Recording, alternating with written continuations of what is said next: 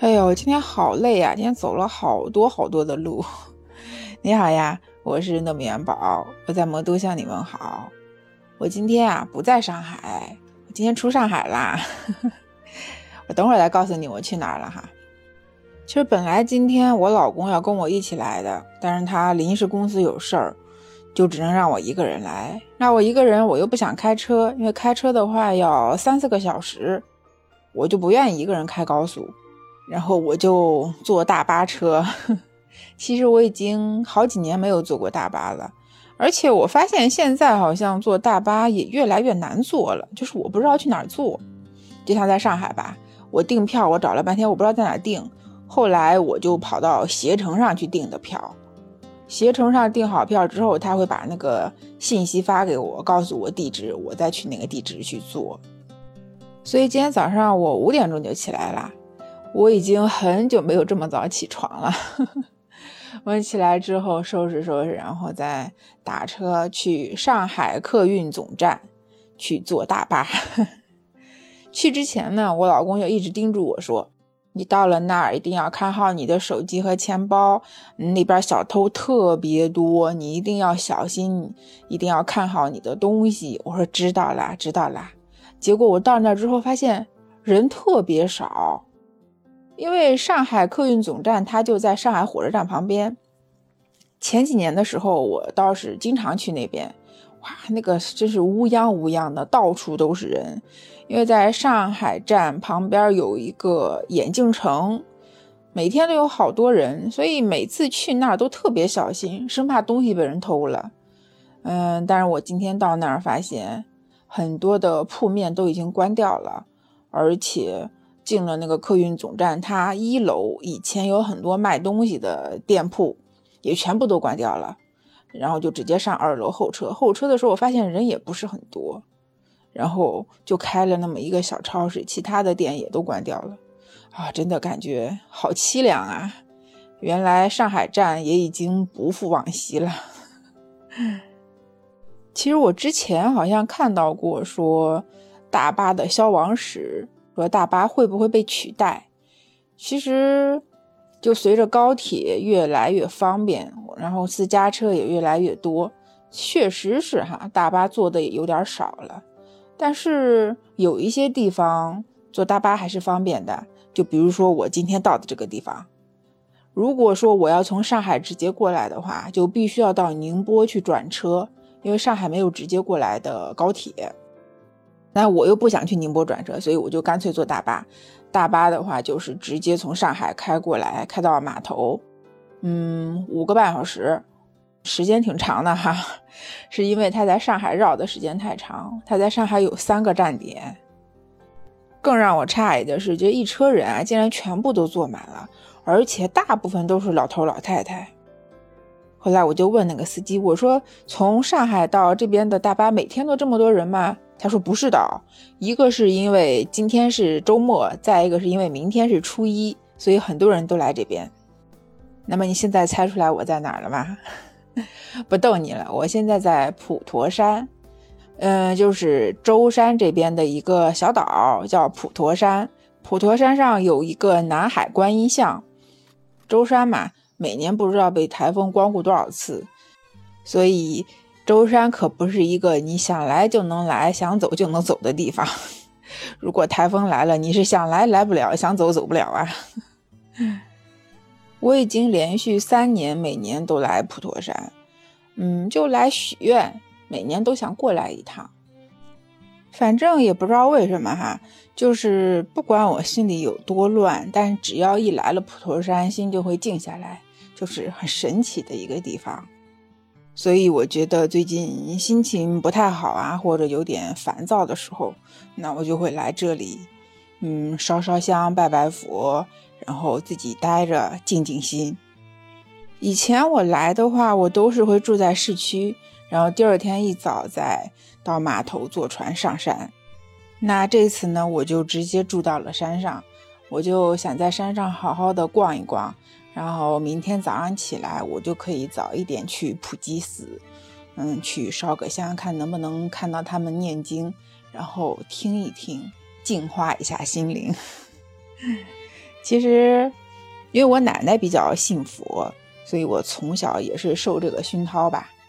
嗯，不排斥。我觉得没事儿过来净化一下心灵，挺好的。我这次订的那个酒店对面就是沙滩，因为在普陀山上有一个千步沙滩。呃，之前一直没有去玩过，因为我都是早上过来烧完香弄好之后，我就赶着船回去了。那今天我就有充足的时间可以去沙滩上走一走啦。然后我就哦穿着拖鞋直接就奔沙滩去了。到那儿我就光着脚下水啦。其实现在的水还是有一点凉的，但是很舒服，因为今天天气特别好，风也不是很大。然后那个海浪啊，就一浪接着一浪，就听着海浪的声音，你就看着他们冲着你过来，然后看着挺凶的，但是到了你脚边的时候，那个海水又变得特别的轻柔，嗯，去淹没你的脚，然后还有白色的泡沫，哎呀，太舒服了。而且这边的沙子还挺细的，就你踩上去也不硌脚。就我自己一个人在海边玩，我都玩了将近一个半小时，就不知不觉的啊，时间过得太快了。我就用脚在沙滩上写字，然后就看着海浪把那些字淹没掉，然后那些沙子都把它填满、冲刷掉。哎呦，我觉得大自然的力量真的很神奇，就是。在海边，你追着海浪玩，你看着海浪一下一下的拍打着你的脚，然后你再去写字，看着它一遍一遍的冲刷了你的字，看着沙子一点一点的来回变化，听着那些海浪的声音一下接着一下，哎呦，就特别的治愈，你知道吗？我都有点不想走了。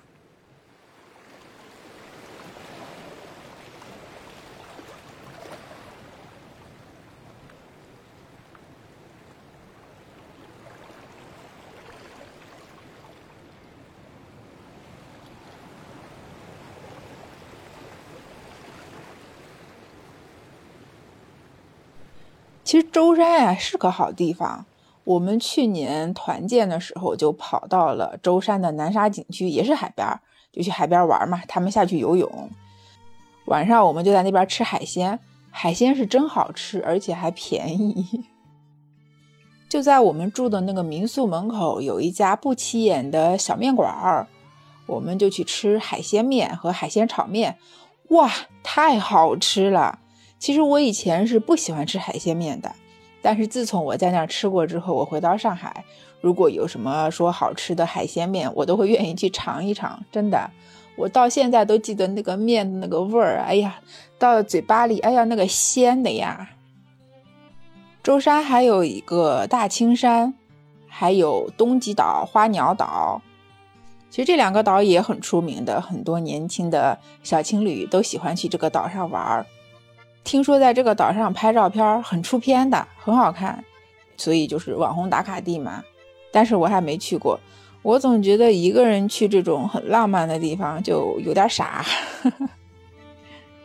其实普陀山上都挺好的，嗯，我看他们都生活的很舒服，因为普陀山它属于开发的比较好的，所以他在这边工作的很多人都是当地的人。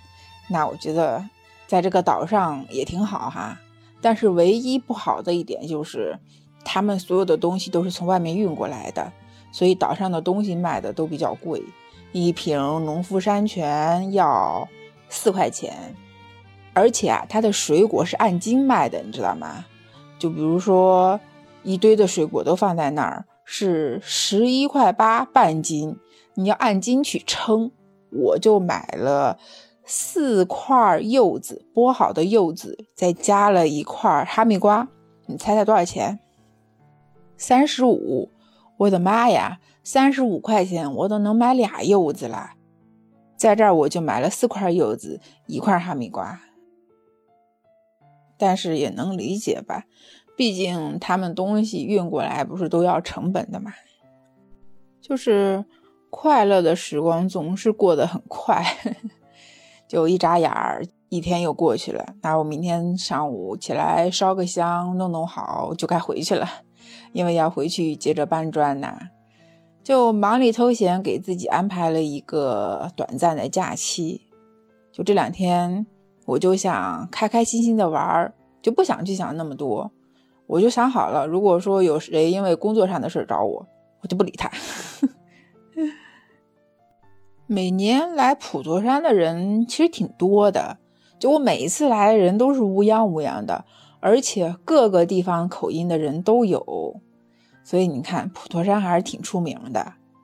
嗯，那关于普陀山，它烧香礼佛，它其实是很有讲究的，我就不多说了哈，因为我也不太懂。我第一次来的时候，我是特意找了个导游，他带着我走了一遍。后来我再来就是。自己照着我记忆中的样子再走一遍，反正普济寺和南海观音是肯定要去的。另外还有惠济禅寺和法雨寺，这个就看情况，因为惠济禅寺是求子的，法雨寺好像里边有一个善财洞，也是求财的。嗯，去的人也挺多的。反正普济寺里边有八个殿，你去的时候是一定要转完的。反正它是有说法的嘛，就每个店是求什么的，每个店是求什么的，它都有讲究的。然后你去南海观音的时候也是有讲究的嘛。那我就不多说了。反正如果你想要知道的话，你可以去网上搜，有很多视频的，有一些就是在普陀山当导游的那些人他们录的视频，其实讲解的还是挺清楚的。那我今天晚上就打算早点休息，明天再来一个早起。早点起来去，早起人会少一点儿，也凉快一点儿。而且我是想去看看能不能看到他们念经，我想听一会儿。其实我来之前，我妈就问我说：“哎，你这是要每年都去吗？”我说：“对呀，有空吗？我就每年都来一次。”就是怎么说呢？就我觉得哈。你不能有事了才来，你有事了才来求，人家谁会搭理你呀？对吧？就像有一句话说的，你不能临时抱佛脚啊，临时抱佛脚顶什么用？就算你有事，你找你朋友从来不联系的，你有事去找人家，人家也不会搭理你的呀，是不是？所以就心诚则灵吧，就是你自己做了这件事，你自己就踏实了。那至于，嗯，菩萨保不保佑你的愿望能不能实现，这个还是要靠自己努力的。说一句有一点消极的话，就是尽人事听天命。我该做的都做了，那至于成不成，我就真的管不了了。就算说哈不成，那我努力过了也不会留下遗憾，是不是？我不会说将来说，哎，因为我没有来，我没有努力就没有实现，我就后悔什么的，就不会这样了嘛。好啦，那今天就先这样喽。我要下去去吃海鲜面啦，因为现在已经快七点钟了。我吃完面，等一下休息休息，明天要接着早起。嗯，那不知道你有没有来过普陀山呀？那如果你没来过，欢迎你有空来呀。